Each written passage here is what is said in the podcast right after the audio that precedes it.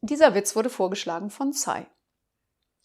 Ein Mann schaut sich verstohlen in einem Bordell um, da tritt die Puffmutter an ihn heran und fragt Haben Sie ein Problem, junger Mann?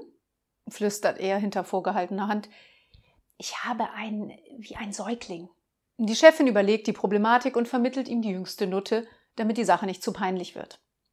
Nach einer halben Stunde öffnet sich die Zimmertür und heraus kommt sichtlich erleichtert der Kunde. Aber das Freudenmädchen kriecht am Zahnfleisch daher. Bestürzt fragt die Puffmutter die Kleine, was ist mit dir geschehen? Ich dachte, er hätte einen wie ein Säugling. Erwidert diese mit kraftloser Stimme, ja, äh, 50 Zentimeter groß und sieben Pfund schwer.